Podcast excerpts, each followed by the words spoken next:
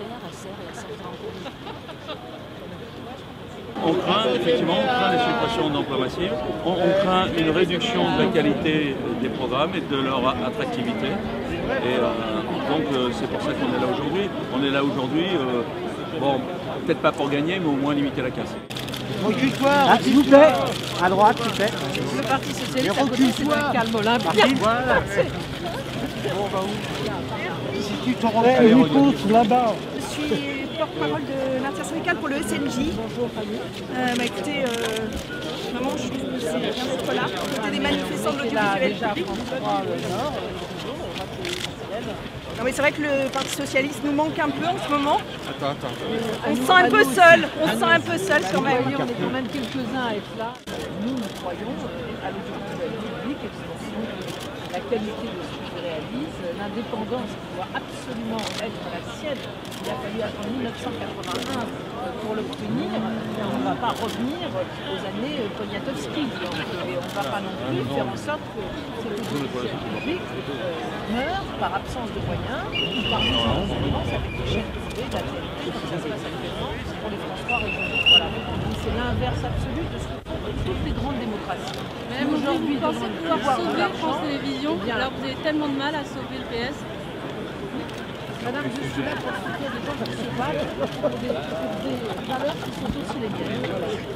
Madame Aubry, suis pas là pour parler de parti. vous vous posez en représentant de l'opposition Vous représentez Non, je suis là pour soutenir l'audiovisuel public. Voilà, je suis une militante de gauche.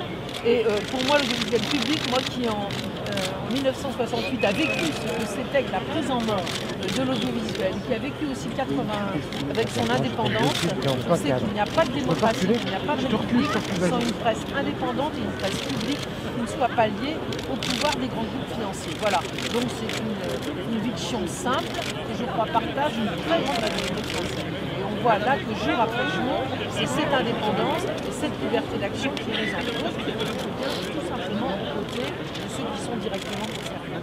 Est-ce que vous croyez que c'est un retour en arrière des années Non mais il y a, parfois on entend des choses, quelqu'un qui Il y a, il y a, il y a Aubry qui est là aussi. Oui, oui, je l'ai vu. On Vous l'avez rencontré oui, je l'ai vu.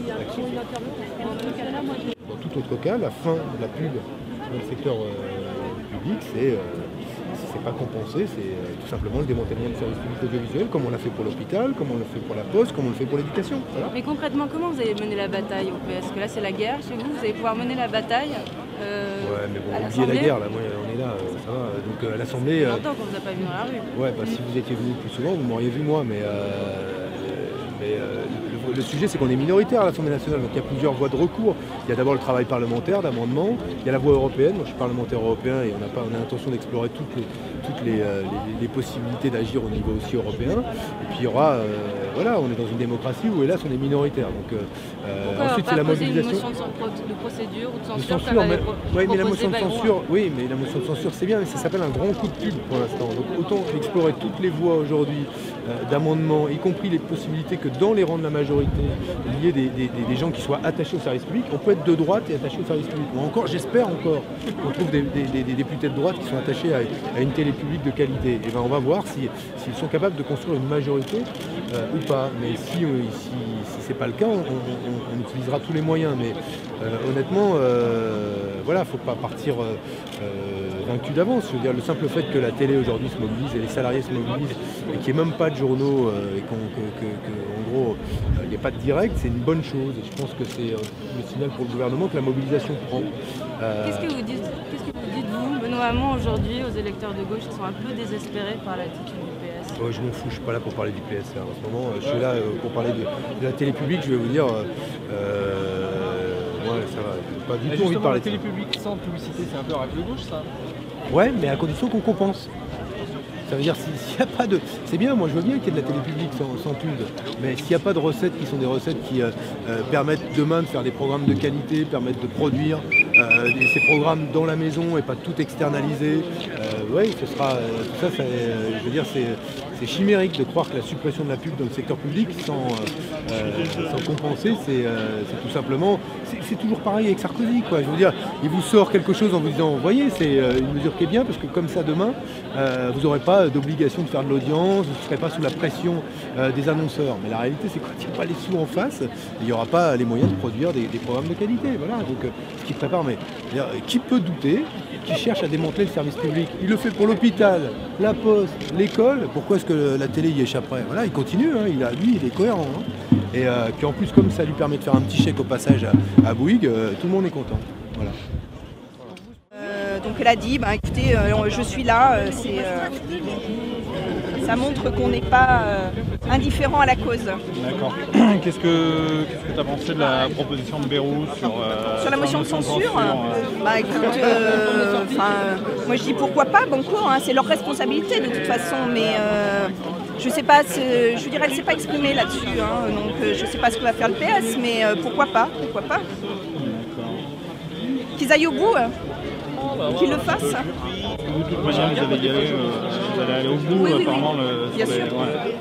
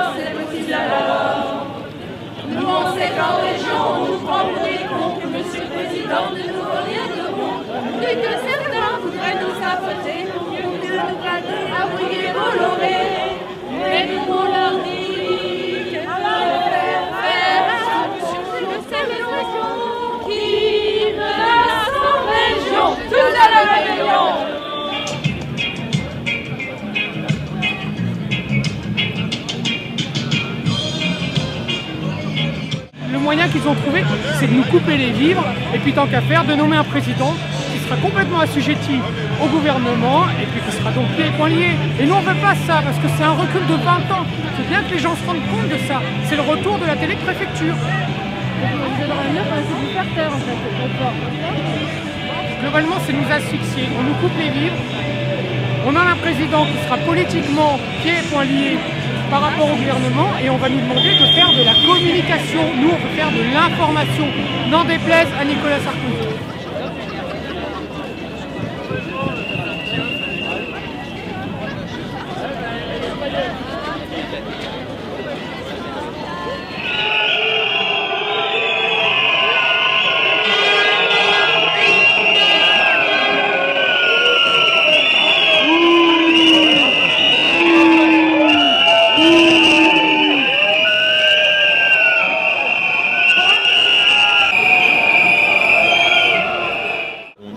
De casser le service public, ils sont en train d'organiser notre sous-financement. Euh, comment ça peut être une bonne réforme?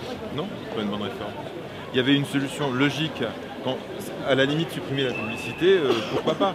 Seulement tout le monde pouvait penser que la solution logique était une augmentation de la redevance. Voilà, c'est tout. Euh, vouloir installer des taxes dont on supprime la moitié des revenus, taxes insuffisantes, euh, vouloir organiser le sous-financement, non, c'est pas une, réforme, une bonne réforme. Qu'est-ce que vous réclamez, vous, concrètement? Concrètement, euh, il ne faut pas que cette réforme se fasse, elle est toute mauvaise. Elle a été faite euh, sans réfléchir, on a annoncé la fin de la publicité sans trouver de solution. On, on ferait ça dans le privé, mais on penserait que les gens qui dirigent une entreprise et qui disent on, a- on change complètement le financement de notre boîte, on ne sait pas comment on va vivre, mais euh, euh, on le fait mais qu'est-ce qu'on penserait? Alors c'est le public, c'est le président de la République qui le dit, et, ça serait bien. C'est absurde. C'est absurde.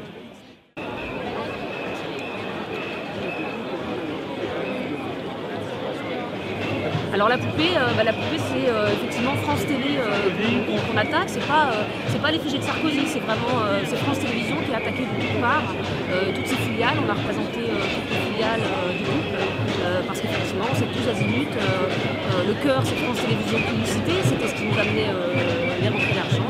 Maintenant euh, on a attaqué directement le cœur euh, de l'entreprise et toutes les autres filiales euh, vont, euh, effectivement avoir des répercussions. Je sais qu'il y a beaucoup d'autres entreprises qui vivent, pire, que nous en ce moment, mais le fait de ne pas avoir des financements euh, pérennes, c'est pas très, pas très bon. Ensuite, il y a, il y a beaucoup, beaucoup d'attaques au niveau éditorial sur la manière dont on va faire euh, jusqu'à.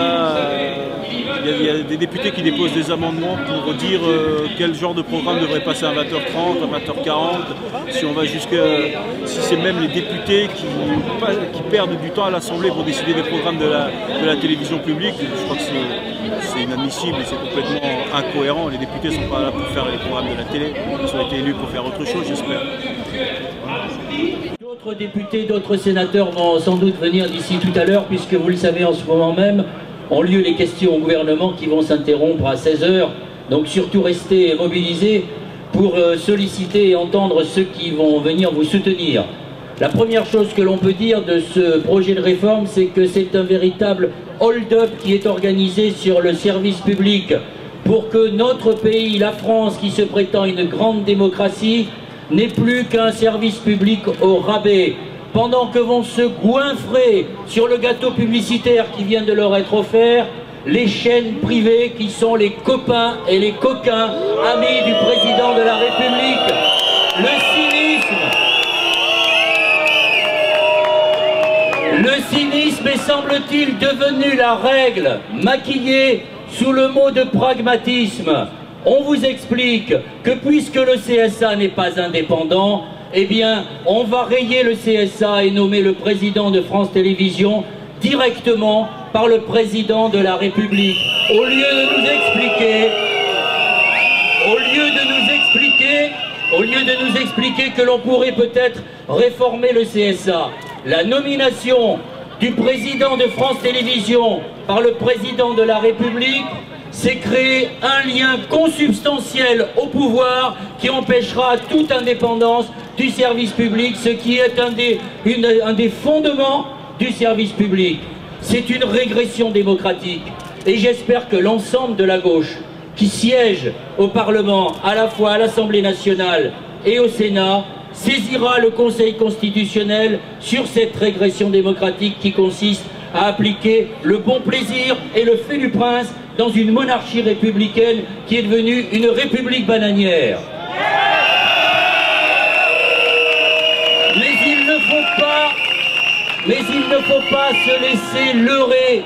Il ne faut pas se laisser leurrer par cette disposition, qui n'est qu'une disposition d'un projet de loi qui vise à sous-financer le service public. Et pendant que nous étions réunis en commission spéciale la semaine dernière, des députés de la majorité pour aller encore plus loin que le livre blanc de TF1, ce dont M. Bouygues a rêvé, Sarkozy le fait, et il va encore plus loin. Les amendements qui ont été déposés par la majorité la semaine dernière visent à réduire encore un peu plus la taxation sur les fruits de la publicité du privé et sur les opérateurs des télécommunications. C'est donc, c'est donc pour le service public, pour la création, une mise en vulnérabilité. Aucun autre pays de l'Union européenne n'est allé jusque-là.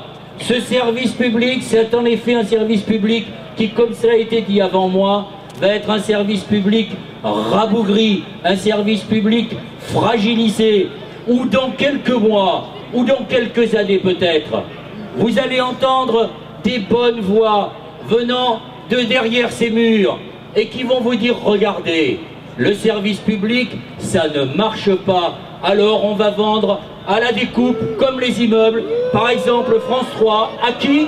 À la presse quotidienne régionale qui attend cela comme le rapace attend sa proie. Et puis je voudrais dire, parce que je suis journaliste, mais cette affaire ne concerne pas que les journalistes. Elle concerne les réalisateurs, elle concerne les producteurs, elle concerne les techniciens, elle concerne l'ensemble de ceux qui participent à ce que doit être un grand service public dans une démocratie, c'est-à-dire le lieu de l'indépendance, le lieu du pluralisme, le lieu de la création, le lieu de l'innovation. Et au lieu de ça, quand on regarde ce qui s'est passé depuis quelques mois, qu'est-ce que l'on voit? Un, que la majorité fait voter une loi sur la protection du secret des sources et des journalistes qui est très en deçà de ce qui existe par exemple en Belgique et qui laisse les journalistes dans une situation de vulnérabilité. Deux, on a un porte-flingue ou un porteur d'eau, comme vous voudrez, du président de la République, donc je ne vais pas citer le nom, ça serait trop d'honneur pour lui,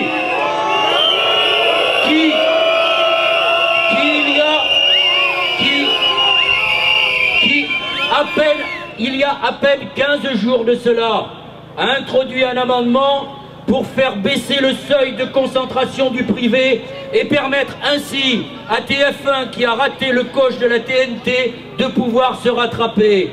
Et trois maintenant, on vient nous réduire le service public en faisant un cadeau aux chaînes privées. Moi je fais partie de ceux, et je l'affirme, comme je l'ai fermé en 2000, que je suis favorable à la disparition de la publicité sur le service public, à condition que l'on augmente progressivement la redevance pour arriver à un chiffre équivalent à la Grande-Bretagne et à l'Allemagne, qui sont dotés toutes les deux de grands services publics capables de produire de grands documentaires et de grandes émissions. Je suis pour que l'on interdise à des entreprises qui répondent à des commandes publiques de détenir la majorité du capital du jet privé, parce que ça, ça s'appelle du conflit d'intérêts et c'est une atteinte au pluralisme. Je défie qui que ce soit ici d'avoir vu un reportage critique sur TF1 mettant en cause Bouygues Télécom ou mettant en cause le régime marocain parce que la même société a des intérêts au Maroc.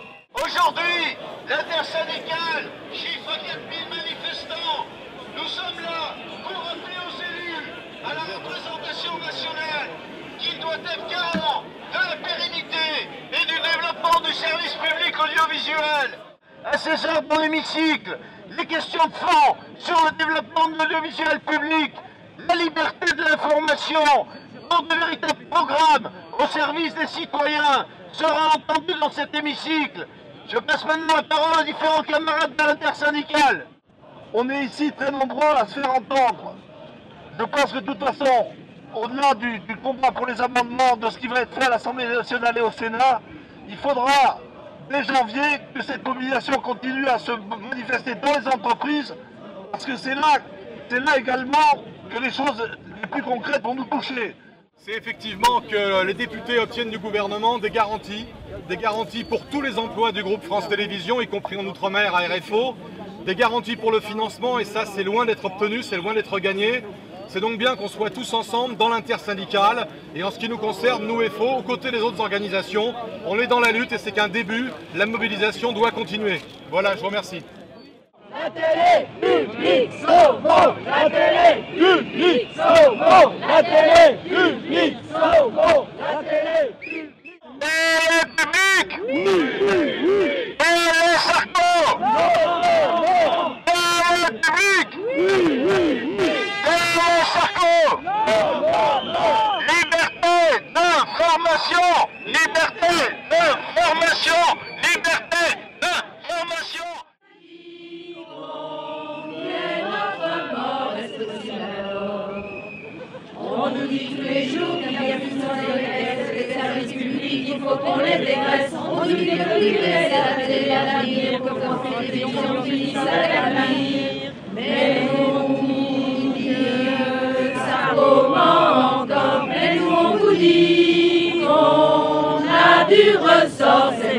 alors.